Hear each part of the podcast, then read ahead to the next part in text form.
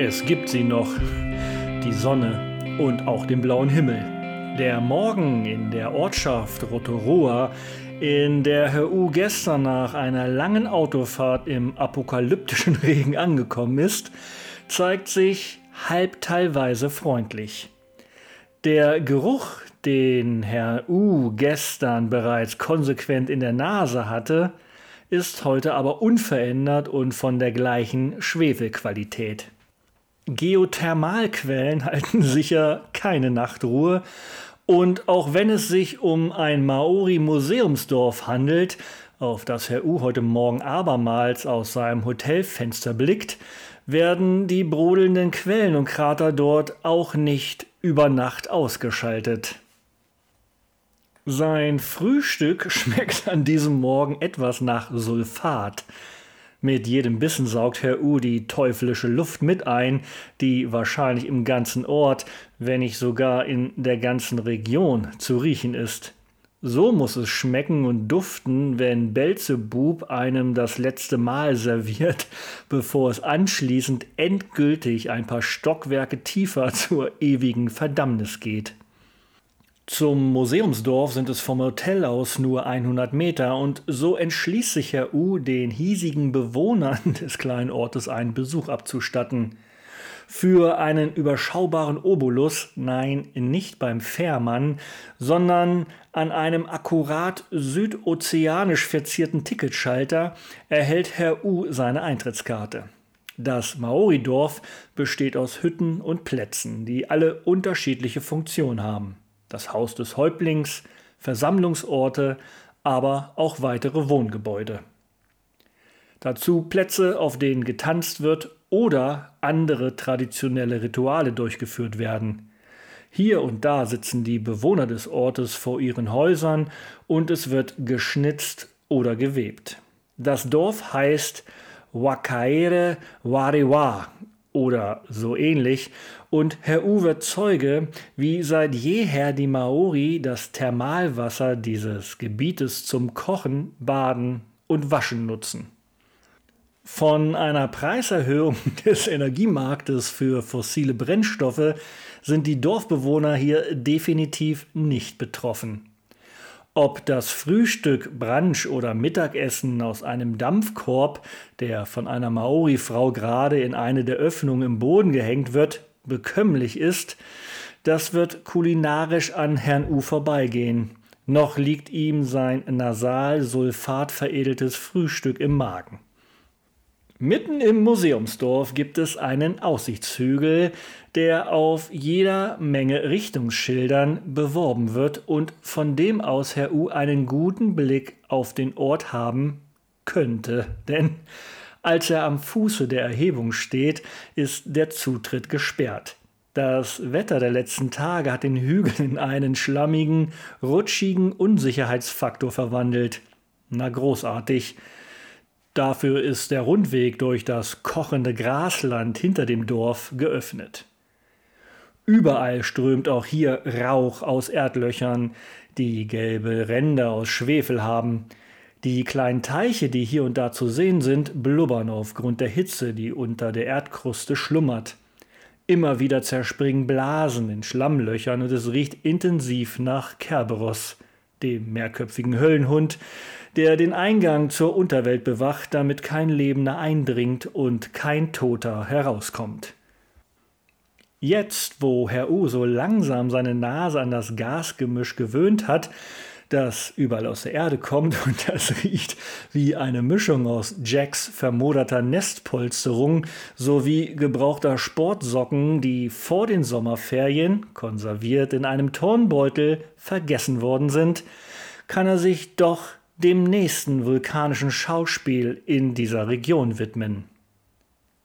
Gestern war er bereits kurz in Waiutapu, einem Geothermalgebiet, das täglich besichtigt werden kann. Durch den zwei Tage anhaltenden Sturm war diese Sehenswürdigkeit aber vorübergehend geschlossen. Heute soll, nach Aussage eines Mitarbeiters, den Herr U gestern vor den verschlossenen Türen des Parks getroffen hat, geöffnet sein.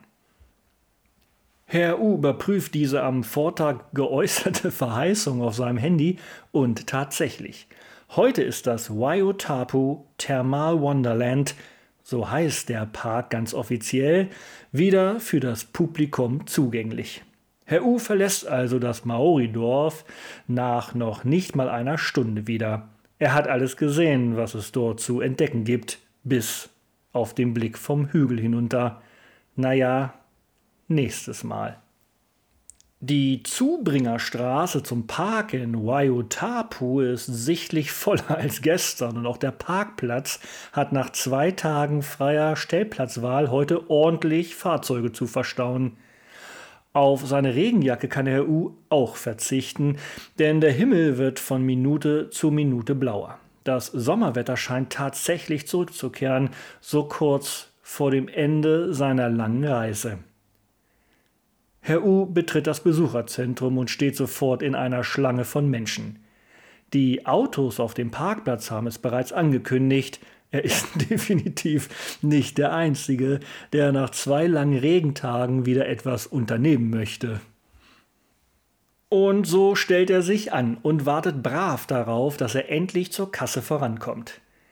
Geschickt haben Marketingstrategen des Waiutapu Thermal Wonderland den Warteschlangenbereich links und rechts mit Quengelware bestückt, sodass Herr U am Ende neben seinem Ticket auch noch ein paar Postkarten und Briefmarken mit einkauft.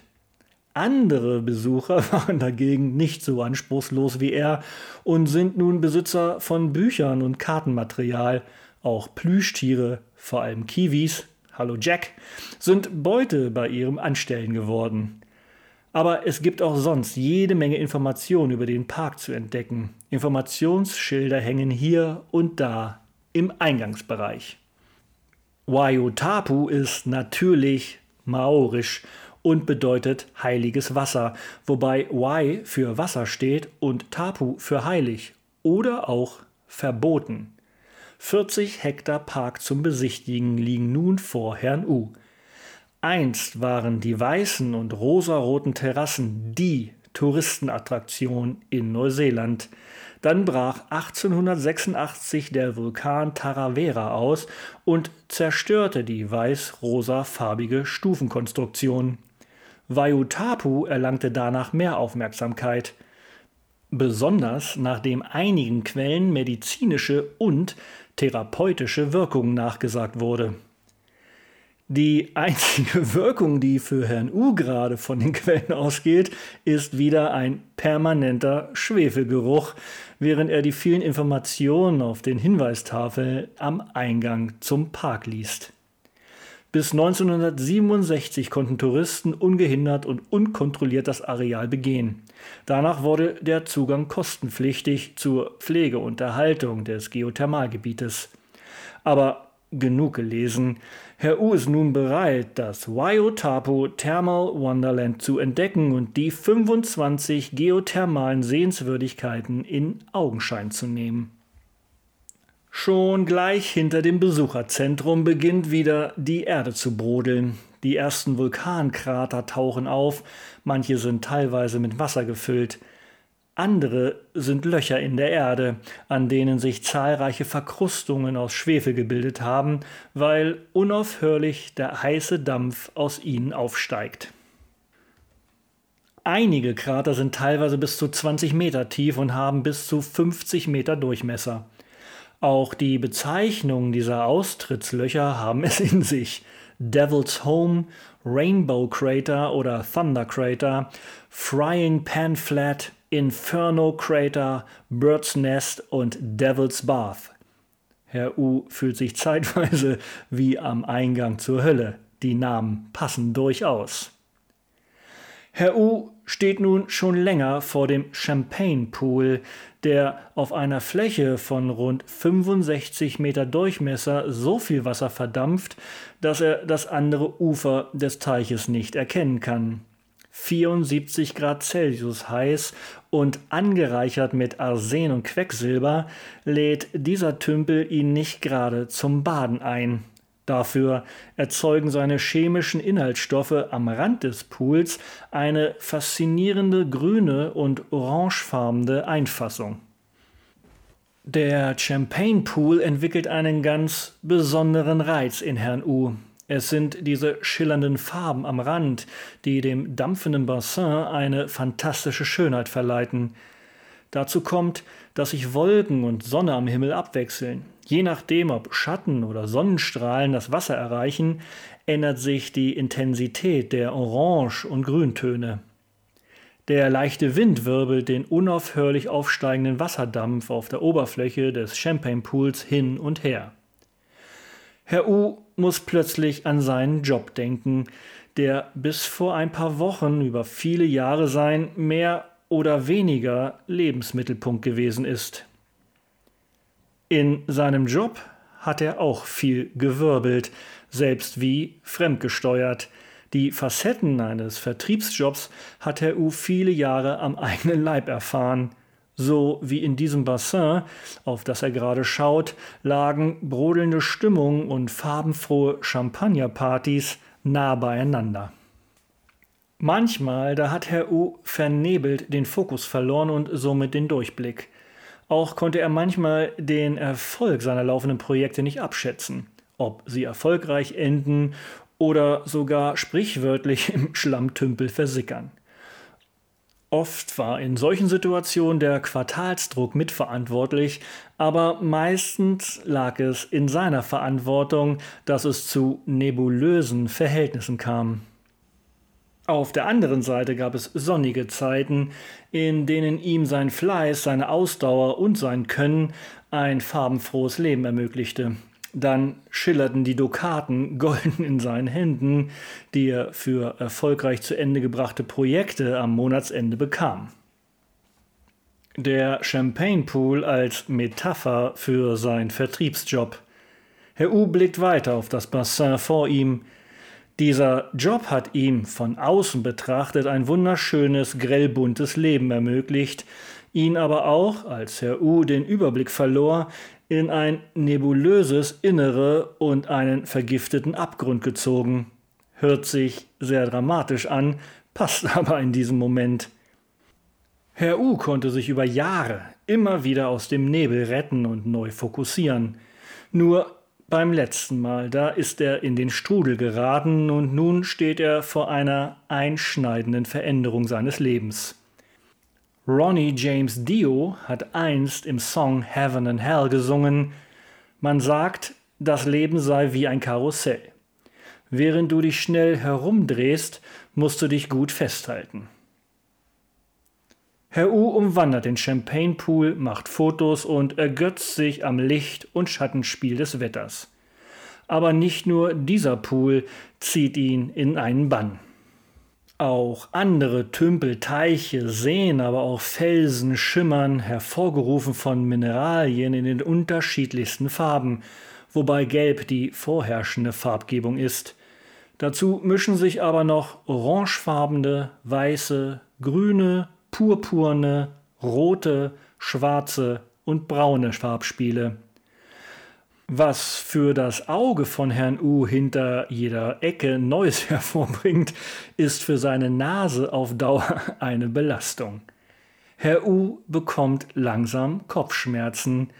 Der bei den Ausgasungen entstehende penetrante Geruch nach verfaulten Eiern, der durch zahlreiche Erdspalten sowie durch aufsteigendes Wasser nach oben an die Erdoberfläche drängt, erreicht mittlerweile sein Nervensystem.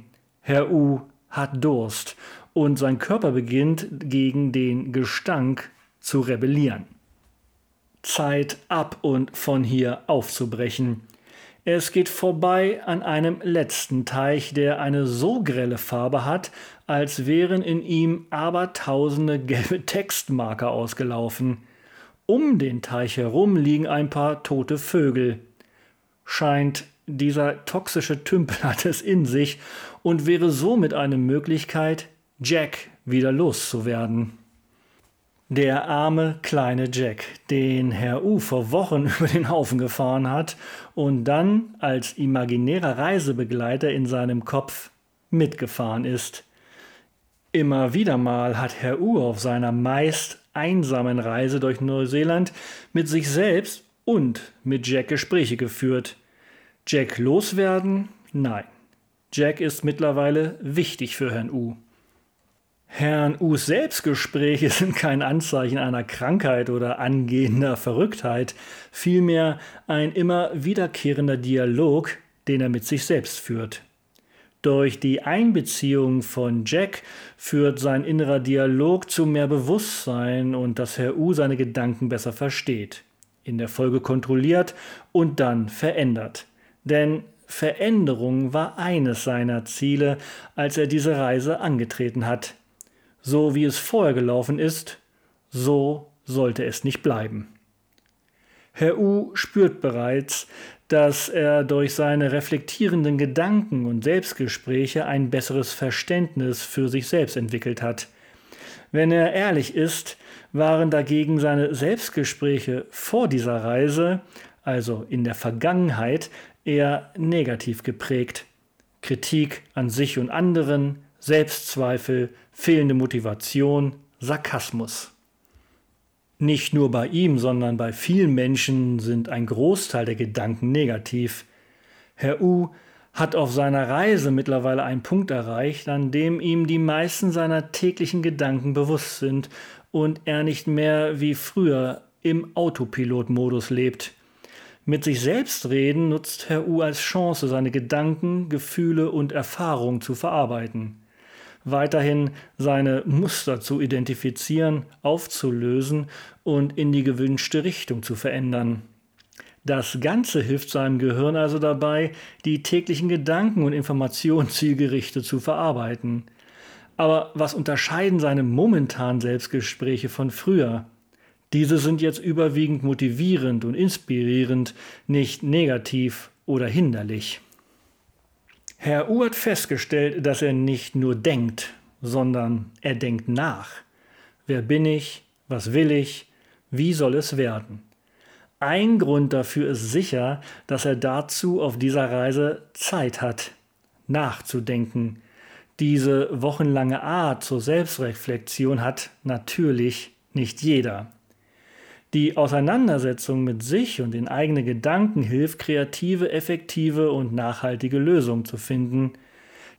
Jack hilft ihm also dabei und wenn Herr U ganz ehrlich ist, ist er auch froh, dass ab und zu jemand da ist. So verrückt das auch klingen mag. Herr U steht mittlerweile wieder auf dem Parkplatz neben seinem weißen Kombi mit Dachzelt. Nur noch drei Übernachtung. Dann war es das mit seinen Nächten unter einem fast freien Himmel und er wird den Wagen in Auckland wieder abgeben. Dann endet auch seine traumhafte Reise unter der südlichen Hemisphäre. Herr U spürt, wie ihm dieser Gedanke im Moment missfällt, dass die Zeit bald vorbei sein wird. Seine Zeit der unbeschwerten Freiheit weit weg von zu Hause. Es wird also Zeit, die letzten Stunden auf der Nordinsel Neuseelands gebührend zu nutzen. Vor ihm liegen noch ein paar Traumstrände in Coromandel, einer Halbinsel im Nordosten von Auckland. Dafür wird er sich Zeit nehmen und seine Seele baumeln lassen. Das Wetter ist auf jeden Fall auf seiner Seite, das verspricht der Wetterbericht. Vorher will Herr U aber auf seinem Weg dorthin noch einem kleinen Dorf einen Besuch abstatten, in dem kleine Geschöpfe mit haarigen Füßen zu Hause sind. Zumindest in einem Filmepos ist das so. Auf seiner Fahrt dorthin muss sich Herr U noch ein letztes Mal überlegen, wo er die kommende Nacht schläft. Den Zeltplatz in Coromandel für die anschließenden Tage hat er bereits. Somit schließt sich dann am Ende auch der lange, bunte Filzstiftstrich auf seinen beiden Landkarten von Neuseeland. Auf der einen die Nordinsel, auf der anderen die Südinsel. Auf diesen Karten hat Herr U seinen zurückgelegten Weg über die beiden Hauptinseln nachgezeichnet. Zusätzlich findet er entlang dieser Linie nummeriert die Orte, an denen er die Nächte verbracht hat. Als Herr U seine Reise begonnen hat, entstand damals die Idee, seine Etappen so zu dokumentieren. Heute, nach mehr als acht Wochen, ist der bunte Strich fast wieder in Auckland angekommen. Ein großartiges Reisedokument neben dem Tagebuch und seinen eingetippten Gedanken im Tablet.